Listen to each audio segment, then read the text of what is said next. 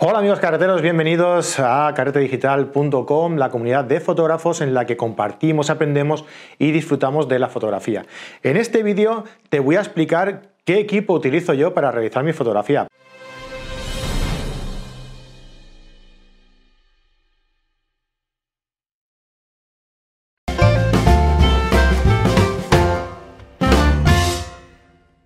Antes de nada, quizá quieras saber qué tipo de fotografía realizo yo, ¿no? Bueno, es muy sencillo. Eh, yo cuando empecé en esto de la fotografía eh, me gustó mucho, me empezó a gustar mucho el tema de la, eh, de la fotografía de naturaleza y más concretamente la fotografía de paisaje. es una disciplina que me encanta, no solo por el tipo de fotografía que se puede hacer, sino por el entorno que lleva a, realizar esa disciplina. Es decir, eh, mm, tú quedas un día para hacer un amanecer, un atardecer y quedas con amigos, cuando acabas la sesión te vas a almorzar por ahí. Em, no sé, es un tipo de fotografía que conlleva mucho más allá, además de, hacer la, sesión en sí.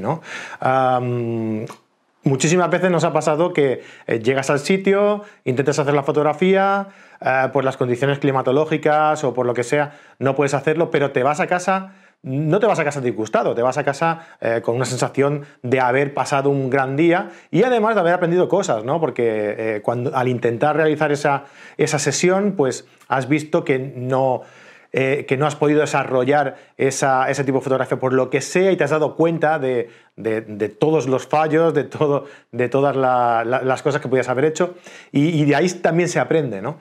Bien, en fin, que eso, eh, yo empecé con eso, ¿no? Eh, con, esa, con esa disciplina, con la fotografía de, paisaje, de naturaleza y demás, ¿no? Ah, poco a poco, pues eh, lo que siempre pasa, que siempre cuando algún amigo, algún familiar, cuando ve que tú tienes una cámara, que te dice, ah, pues tú que tienes una cámara, ah, ¿podrías hacerme un reportaje? ¿Podrías hacerme una boda? ¿Podrías hacerme un bautizo? Yo aconsejo ah, que no seamos tan, eh, tan, tan, generosos a la hora de realizar ese, ese, reportaje. Por un par de cosas. Lo primero es que conlleva una responsabilidad y que mm, esos reportajes, esos eventos, eh, solo se hacen una vez. Y si tú no tienes la, la experiencia necesaria como para realizar esa, mm, ese evento fotográfico, Quizá los resultados no sean los idóneos para los eh, clientes, llamémosle así, o para los familiares. Y te puede buscar un, conflicto, ¿vale? Entonces, ah, vamos a dejar ese trabajo a los profesionales y que sean ellos quienes realmente lo, hagan, a no ser que tú tengas una experiencia ya suficiente y te veas con confianza para realizar esa sesión y creas que esa sesión te va a quedar bien. Ah, eso te va a ayudar para tener un portfolio, para quitarte ese miedo a realizar también esos esos eventos. Y, bueno, oye, pues si te queda bien, que es lo que me pasó a mí, que yo ya tenía una eh, experiencia determinada, una, experiencia un poco...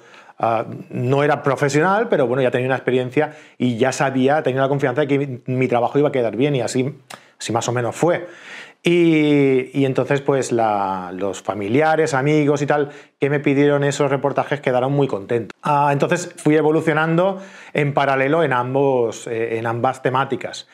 Y poco a poco dije, ¿y por qué no mezclar las dos especialidades? ¿Por qué no eh, mezclar las dos disciplinas y combinarlas? Y bueno, no he inventado la panacea, pero eh, me gusta mucho realizar sesiones de familia, de infantil, de embarazo, en exteriores. ¿no? Eh, es una disciplina que me ayuda a sentirme realizado porque Yo soy espontáneo, no, no llevo preparado eh, todo en la sesión como requeriría en una sesión de, estudio, por ejemplo, o algo así. Y luego también el retocar, ¿no? el editar la fotografía después, el hacer un fotomontaje, hacer algo especial cuando son sesiones de estudio, porque personalmente me da la sensación que una sesión de estudio es un poco, se queda un poco mm, poco floja, ¿no? Si no lo preparas con atrecho y demás.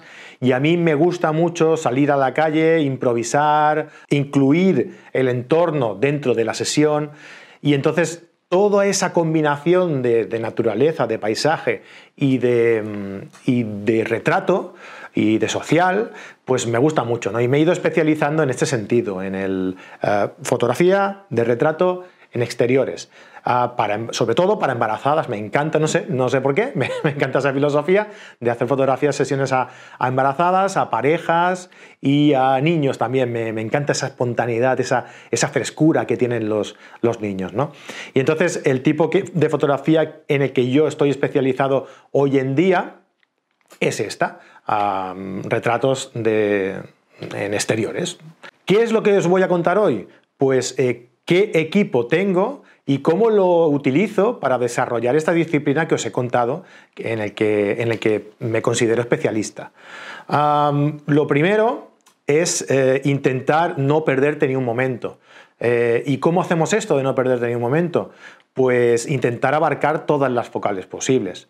Pero no quiero llevar tampoco un objetivo que abarque todas esas eh, focales porque al final no acaba de quedar bien eh, en, las focales más cortas y en las más largas. ¿no? Entonces prefiero llevar un par de cámaras con eh, sendos objetivos cada una y que abarque una, un, rango focal muy amplio cuando juntamos las dos pero que cada una tenga ese rango determinado para que no se nos, eh, se nos vaya esa calidad. ¿no? Por ejemplo, tengo una Nikon D750 y tengo una Nikon D700. La Nikon D700, eh, la Nikon D700 ya se ha quedado un pelín obsoleta, ¿no? Quizás, pero no deja de ser una cámara que da unos resultados impresionantes. Entonces no me importa llevar esa, eh, esa cámara. Esa cámara la tengo con un 24-120 de Nikon y em, me sirve pues para hacer mm, todo tipo de fotografías. ¿No? Más o menos te, te deja un rango focal para hacer un angular en el que puedas captar el entorno y el, y el personaje y el sujeto.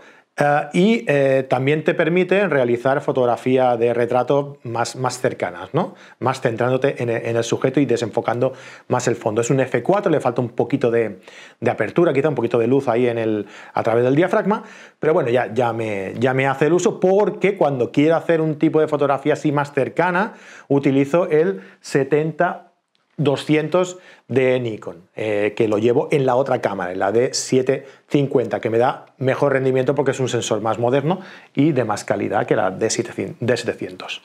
¿Vale? Y diréis, sí, vale, pero cuando haces esta sesión, ah, ¿cómo haces para llevar las dos cámaras y, que ir dejando una, coges la otra? Pues no, llevo un arnés en el que van colgadas las dos cámaras y esto me permite, además de tener ah, las cámaras a, mano en el, momento en el que estoy realizando la sesión, pues me permite eh, compensar el peso porque van colgadas cada una en un lateral y con eso compensas un poco el peso eh, porque lo repartes un poco, ¿no? Y entonces pues llevo en un lado la D700 con el 24-120 y en el otro lado la D750 con el 70-200. Eh, Pero los que me conocéis sabéis que hay un objetivo que no lo tengo aquí, que me vuelve loco y que no, puedo, eh, no, puede faltar en una de mis sesiones, que es el 1424 f2.8 de Nikon. Este lo llevo en la mochila porque al ser más extremo a la hora de realizar este tipo de fotografías, pues eh, quizá distorsiona un poco al sujeto. ¿no? Entonces hay que cuidar de, utilizarlo en situaciones eh, puntuales, de no angular mucho el, objetivo, la, cámara, cuando tienes colocado ese objetivo, porque mientras más angulas, más deformas al, sujeto, al sujeto y el, y, el encuadre en sí.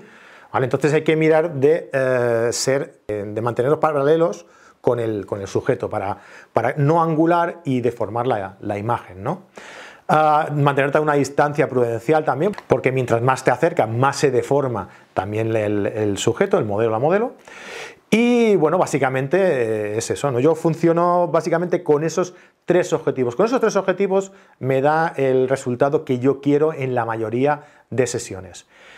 También es verdad que como habréis visto en esta cámara ahora mismo no tengo puesto ninguno de esos tres y tengo puesto un 28 mm 1.8 G de Nikon que este, mm, ah, este objetivo eh, tiene una calidad impresionante, una nitidez increíble y una luminosidad muy, muy, muy buena, ¿no? porque es un 1.8. Yo no suelo abrir tanto eh, el diafragma, lo suelo cerrar un poquito más, ¿no? F4, F2.8, ah, porque consigues eh, un desenfoque muy, muy bestia, una profundidad de campo muy, muy cortita, que si no sabéis qué es la profundidad de campo, os lo explico en este vídeo de aquí, que os dejo la tarjetita.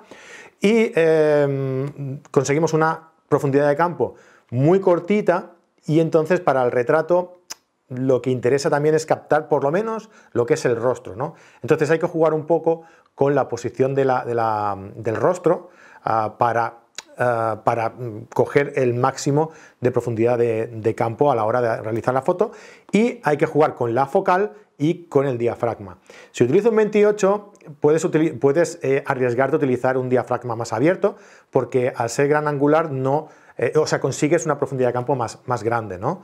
Así que, bueno, hay que ir jugando un poco con eso. Echarle un vistazo al, vídeo que, os va, que os va a gustar.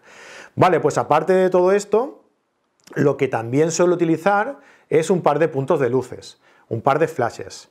Eh, ¿Por qué? Porque si, como sí que es verdad que a la hora de realizar una sesión en exteriores, simplemente con, el, eh, con la luz natural ya te puede servir, eh, muchas veces dependiendo de la dirección y de la dureza del sol, es conveniente compensar las sombras por el lado contrario de donde viene el sol y entonces un puntito de luz con un paraguas para que eh, difumine esa luz y sea muy suave es, bastante aconsejable. Pues nada, eh, hasta aquí el vídeo de hoy, espero que os haya gustado. Si tenéis alguna duda sobre, eh, qué, material utilizo, dejadmelo en los comentarios y también me gustaría saber qué cámara y qué equipo utilizáis vosotros ¿Y para qué? ¿Y por qué lo utilizáis? ¿no? Porque me encuentro muchas veces con gente que utiliza mm, equipos en los que él se tiene que amoldar, esa persona se tiene que amoldar a ese equipo. A mí me ha pasado que al principio pues todo el mundo se compra el kit inicial, el 1855, y claro, con ese 1855 es eh, muy difícil, se pueden hacer buenas fotos, porque es verdad, a lo mejor no tiene la nitidez, eh, la luminosidad que tienen otros, pero puede realizar eh, buenos, eh, buenas fotografías. Pero claro, si pretendes hacer un retrato eh, en el que difumines mucho el fondo y te acerques mucho al sujeto, un, 55 de focal quizás se queda un poco, un poco corto, ¿no? Entonces, si estás utilizando eso para hacer retratos, pues a lo mejor no te da el resultado que tú quisieras. Y entonces lo conveniente es ir a buscar el objetivo que mejor te vaya, un 70-200, un 85 eh, milímetros fijo, mm, eh, dependiendo del tipo de fotografía que tú realices. Pues eso, dejadme en los comentarios qué tipo de, equipo utilizáis y para qué lo utilizáis. Mm, entre todos los comentarios, pues veremos a ver que, eh, si podemos hacer otro vídeo comentando pues no sé, los, equipos más utilizados o, o, para qué lo utilizáis todos, ¿no? Bueno, ya veremos. Lo que pasa es que lo que sí que me interesa mucho es eh, vuestros comentarios y, vuestro, y vuestra opinión sobre, sobre el tema. Pues venga, muchísimas gracias y nos vemos en el próximo vídeo. Hasta luego.